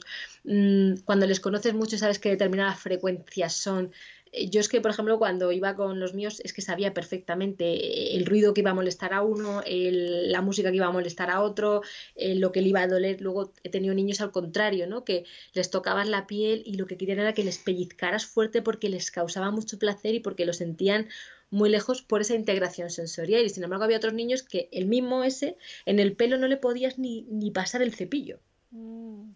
Entonces es una integración sensorial. Yo lo que trabajo es con las aulas multisensoriales, muy poquito a poco, desde pequeñitos, ayudándoles a que sus vías, porque es verdad que la madurez de integración sensorial se puede trabajar. Entonces, a lo mejor es descubrir el qué y contacto con, con sensibilización muy progresiva, primero protegiéndoles para que no se bloqueen, ¿vale? Pero sí para que vayan integrando. Sería como si dijéramos los alérgicos y los intolerantes a los que les hacen un programa para que vayan... Poquito a poco. Pues esto sería algo parecido. Mm, bueno, qué interesante, me parece un mundo fascinante y, y, más, o sea, fíjate, sin ser autista, en el mundo en el que vivimos hoy en día, con tantos estímulos, con tanta sobredosis de información, puedes sentirte muy eh, sobreestimulada, ¿no? A mí me pasa, pues no me quiero imaginar en una circunstancia así. Bueno, y ellos además cortan y luego pueden ser selectivos. Hmm. ¿Sabes? Hay, mm, pueden ser selectivos y decir yo me quedo aquí, pero el resto no lo escucho. Yo me di cuenta en mis primeras investigaciones, cuando les evaluaba la parte de percepción, me di cuenta que se decía siempre que ellos no estaban ausentes y no se daban cuenta, y yo me daba cuenta que ellos se daban cuenta, bueno, yo ya lo sabía clínicamente porque he, estado, mm, he convivido muchísimos años con personas con autismo, 17 años, pero, pero además a diario. Pero cuando ya lo compruebas clínicamente y me lo llevé a mi primera parte de la tesis, esa fue mi primera investigación, pues efectivamente. Entonces había una parte de las preguntas que me decían, bueno, Ana, pero esto no será porque a lo mejor ellos al estar más estimulados se dan cuenta de todo. Sí, puede que sí, pero no, va más allá. O sea, ellos oyen a alguien entrar en una sala y hacen así. Yo es que ya lo veía, ¿no? Y hacen así. Pero simplemente yo lo que pedía en, en la prueba de evaluación, simplemente lo que yo pedía era una reacción de alguien de atrás para ver su reacción simplemente facial, ¿vale? No hace falta ni que mirara ni que no. Y la misma persona, estando detrás, luego decía el nombre del niño y el niño era como que estuviera sordo. Mm. Claro, entonces ahí hay, me doy cuenta, pero también hay un bloqueo. Cuando luego esto te lo llevas a neuroimagen, que fue donde yo me lo llevé, yo luego hice el doctorado en medicina, pero en la parte de neuroimagen con potencial evocado, estudiando ondas de entrada sensorial, ondas de integración sensorial, ondas de reconocimiento de determinados estímulos y ondas de ejecución cognitiva. Y fue cuando me di cuenta, ¿vale? Que las vías de entrada están bien, están van a toda, a toda pastilla más rápido que en el desarrollo sano, ¿vale? Se integran de una manera que el cerebro entero empieza a mandar electricidad, con lo cual es demasiado, y luego a la hora de sacar la información bloquean. Wow. Qué interesante, Ana, de verdad, ¿eh? me parece, o sea, y con todo lo que tú sabes, es que eh, se me quedan hasta preguntas y preguntas que me pues gustaría. que en aquel año, esto fue el 2015, en aquel año me dijeron, publica, publica el artículo, no sé qué, pero yo estaba con mi cuarto hijo tan saturada que no lo publiqué. Ya después de seis años que han pasado, no sé si tiene mucho, ya no tiene sentido porque no es una investigación reciente, pero sí que es cierto que ahí está, ¿no? Ahí está mi tesis en la Facultad de Medicina con todos los estudios, con todas las investigaciones y creo que está, incluso puede que esté en, está en internet y, quien le interese, pues ahí estoy. Que siga indagando, genial. Pues mira, antes ya de meternos a las preguntas del final, que son unas preguntas que hago siempre a todos los invitados del podcast para cerrar, eh, otro último tema que me, me, gustaría preguntarte tiene que ver con, con las redes sociales. Tú invitas mucho a la idea de humanizar nuestra profesión de psicólogas, coach, etcétera, porque eh, muchas veces en ese contexto de redes se puede llegar como a idealizar, como si por dedicarnos a esto, ¿no? A nosotras no nos pasase nunca nada, ni, ni tuviéramos nuestras propias crisis, nuestros propios procesos, pero creo que además esa, esa tendencia a idealizar se está expandiendo, o sea, a todo tipo de personas ¿no? en las redes sociales em, invitan mucho a que idealicemos otras vidas a que por lo tanto nos cueste muchísimo más eh, ver lo bueno de la nuestra, porque de nuestra vida conocemos todo, mientras que del resto de personas solo vemos un escaparate. ¿no? Entonces, ¿qué consecuencias crees que puede tener em, todo esto en la autoestima de las personas? Y sabiendo que las redes sociales no se van a ir a ninguna parte y no van a desaparecer, ¿Hay algo que podamos hacer para mm, gestionar esa tendencia a idealizar y, a bajar un poco em, todo esto a tierra, ¿no? A conectar con una realidad más eh, objetiva.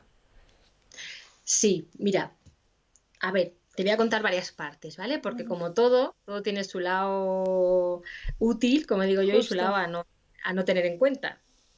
Yo siempre digo, cuando la gente lee mi currículum, eh, que dice, no, que fíjate, en mi parte autoexigente, que ya cada día es menos, digo, ojo, pues podía ser más, podía ser más premios, podía haber publicado, podía haber, ¿vale? Porque realmente yo no tengo esa sensación de, hola, fíjate, también luego lo miro y a la gente le digo, es que es cuestión de muchos años, no es que yo haya hecho, hecho, esto en cuatro años, es que yo esto lo he construido en 20.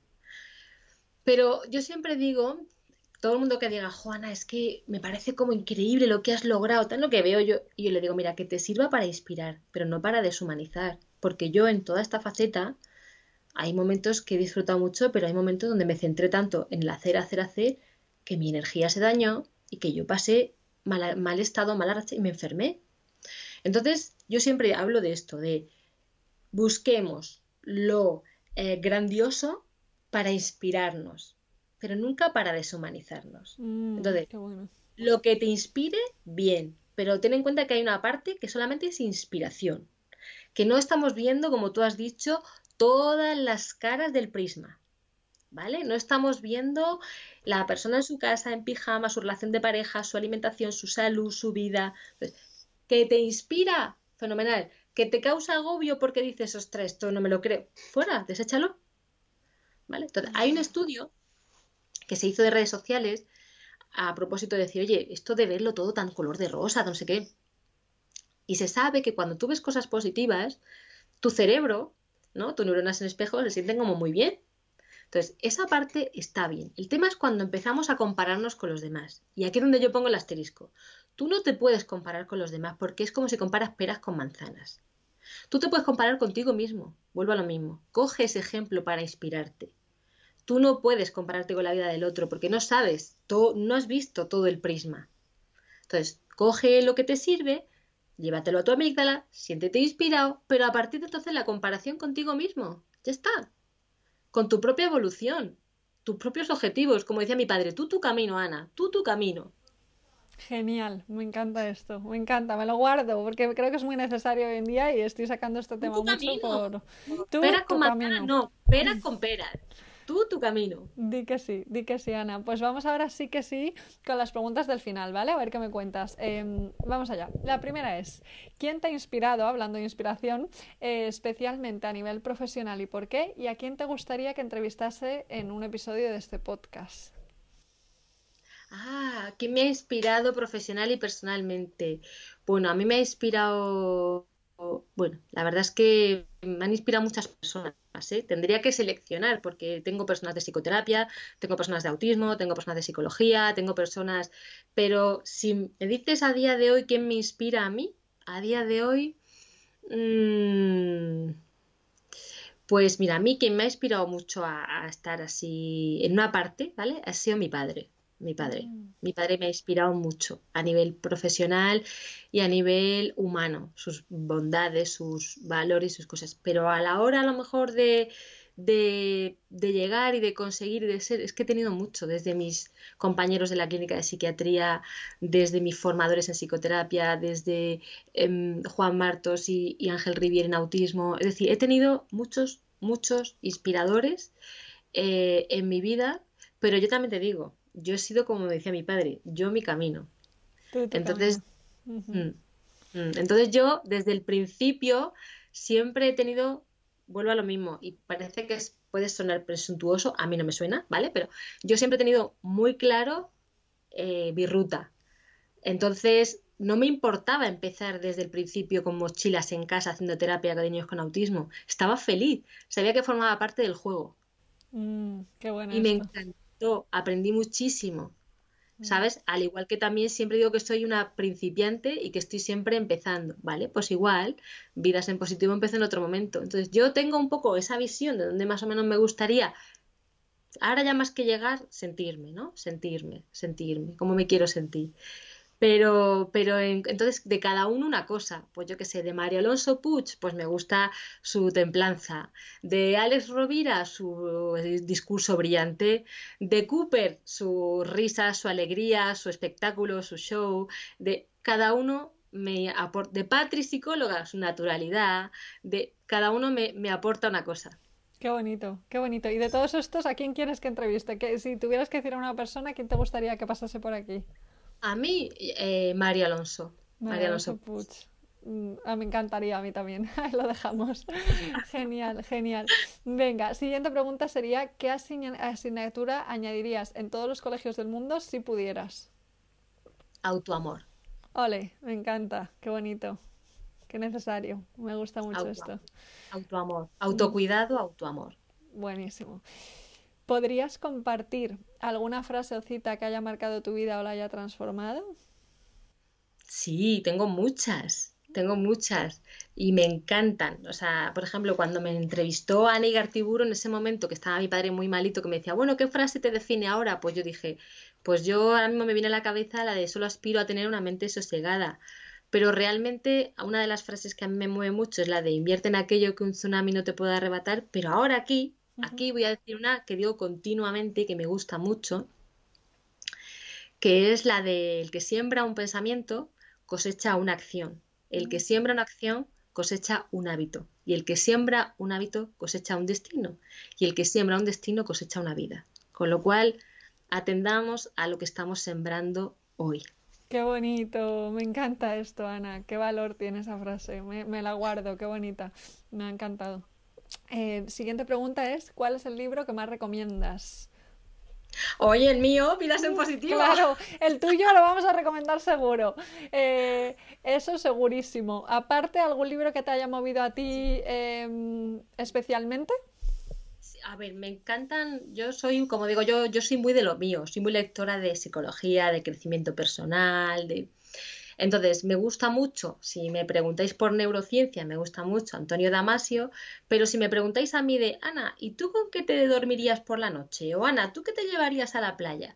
Pues yo me llevaría una colección de libros que son historias bonitas, que son como, como digo yo, sopa de pollo para el alma, que así se llama, sopa de pollo para el alma. Anda, qué bueno. Entonces esta sopa de pollo, hay una colección entera pues para el alma de la mujer, para el alma de la madre, para el alma, y son historias tiernas, ¿vale? Mm. Pues para un corazón sensible como es el mío. Entonces a mí me gusta. Seguro que me encantan, o sea que me las apunto y las recomendamos. Tienen muchísimos años, pero son tan bonitas. Qué mm. bueno, qué bueno, no lo conocía, así que nada, recomendación nueva, qué bien. Vale, y nos quedan dos. ¿Qué tres cosas haces cada día para cuidarte? ¿Cuáles son tus tres esenciales? Mira, una vital para... Bueno, hago muchas, ¿eh? Hago muchas. Pero una, una vital para mí es lo que he dicho. Dedico una bastante tiempo... Yo dedico mucho tiempo en mí. Para mí. ¿Vale? Necesito tener tiempo. Necesito... Me da igual si es para leer, para estar en la inopia, como digo yo, en las musarañas, para... Se trata de no WhatsApp, no redes, no móvil. Para mí, lo que yo elija que elijo dormir, dormir, que elijo es tiempo. A mí esto de tener tiempo para mí es como el regalo de la vida. Otra de las cosas que hago eh, es que no me critico. Mm. No me hablo mal. Cuando algo tengo que corregirme, me digo, Ana, esto no te gusta del todo. Y digo, vale, fenomenal. Intentaré la otra próxima vez hacerlo. Pero no me cebo conmigo. Nunca. Qué importante. No, no, no, no me ataco. Y la tercera que hago es que agradezco mucho. Mm, qué bueno, qué bueno, qué buena mezcla de las tres cosas, qué necesario. Qué bien. Hago muchas más cosas, pero me has preguntado tres, pues tres. Claro, claro, a mí me pasa igual. Si yo tuviera que elegir tres no sabría qué decir, pero, pero, mm, pero genial, me valen estas, me encantan. Vale, Ana, vamos con la última pregunta, que, que es mi preferida y que me hace mucha ilusión preguntártela a ti, y es, ¿qué es para ti la satisfacción? Para mí la satisfacción, fíjate que yo a mi hija mayor la llamo la satisfacción. ¡Hala! Qué bueno. Sí, yo a mis hijos les tengo puestos nombres, como digo yo, uno es la alegría, otro es la satisfacción, otro es el amor, otro es la luz. Qué bueno. Mm, para mí la satisfacción es la sensación, ¿vale? Te lo voy a decir así tal cual me viene, la sensación de haber hecho las cosas eh, bien, o sea, como digo yo, bien hechas, como la frase que dice no hay que hacer el bien, sino también hay que hacerlo bien. Y salgan como salgan, sentir que yo he estado en conexión con, lo que yo quería hacer. Para mí esa es la satisfacción. Qué bueno. Eh, no, puesto, no está puesto el foco en el resultado, sino en lo que tú has dado, desde dónde lo has dado, cómo de conectada has estado. Para mí esa es la satisfacción. Qué bueno, me encanta, me encanta esta definición. Mil gracias, Ana. Ha sido un placer inmenso. Qué conversación más bonita. Estoy segura que va a ayudar a muchísimas personas. Y, te lo agradezco de corazón porque hemos hablado de temas que son muy importantes. Ojalá. Gracias a ti por la invitación, ha sido un placer y feliz de que mi propósito de vida siga siendo expandir, ayudar y contribuir, como digo yo, en el supremo gozo de sentirme útil a la vida. Mm. Hasta aquí ha llegado la maravillosa conversación con mi querida Ana Asensio. Espero que la hayas disfrutado tanto como nosotras grabando. Por otro lado, comentarte que he decidido espaciar un poquito más los episodios hice una encuesta en Instagram, en mi cuenta Ichi Ávila, y em, descubrí que a la mayoría de personas os estaba costando llegar a tiempo, ¿no? Eh, se os estaban acumulando los episodios. No quiero ser parte de la cultura de la prisa, así que poquito a poco, paso a paso. Ya sabéis que podéis seguir encontrando más contenido en mi cuenta de Instagram y en mi web itchiavila.com, donde además ofrezco una sesión gratuita nos vemos pronto. Mucho amor y satisfacción.